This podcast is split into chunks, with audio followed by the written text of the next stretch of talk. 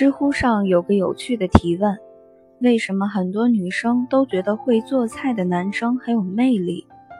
其中得赞数最多的答案是：这其实是个伪命题。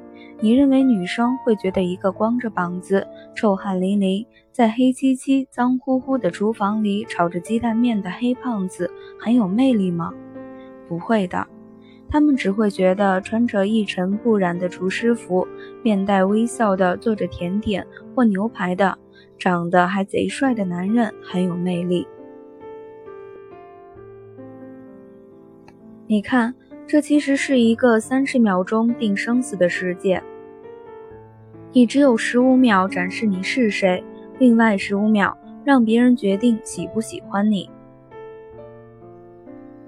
换言之，你首先要留给别人好的第一印象，然后才有被喜欢、被信任、被接纳的可能。很多机会都来自你的外在被某人欣赏。衣冠端正、着装讲究的人，与做事规矩、待人真诚的人，很可能是同一个；一个在吃穿住行上有要求的人，与在工作中力求上进的人，很可能是同一个。一个管得住嘴巴不胡吃海喝的人，与管得住嘴巴不胡吹神侃的人，很可能是同一个。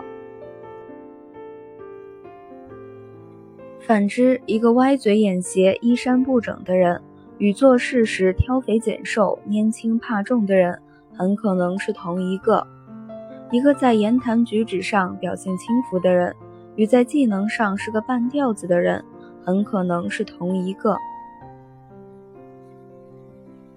我的建议是，不要仗着自己长得丑就随便熬夜，不要仗着暂时有人喜欢就放弃了保养皮肤、锻炼身体和滋养灵魂。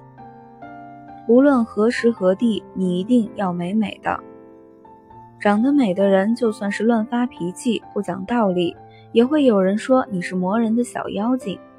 否则，他只会厉声问道：“要死了吗？吃炸药啦！”一切正常人的正常想法是：就算我是一只癞蛤蟆，我也不愿意娶另一只母癞蛤蟆。总的来说，长得好看那是上帝赏脸，颜值不够你也不能自暴自弃，毕竟脸不是检验真理的唯一标准。最好的态度是，你能把长得好看当做命运的馈赠，感恩且珍惜它。而不是让高颜值变成你手头唯一的筹码。外在形象往往就是你真实生活的反馈。诚如王尔德所说：“美是天才的一种形式，实际上还高于天才，因为美不需要解释，只有浅薄之辈才不根据外貌做判断。”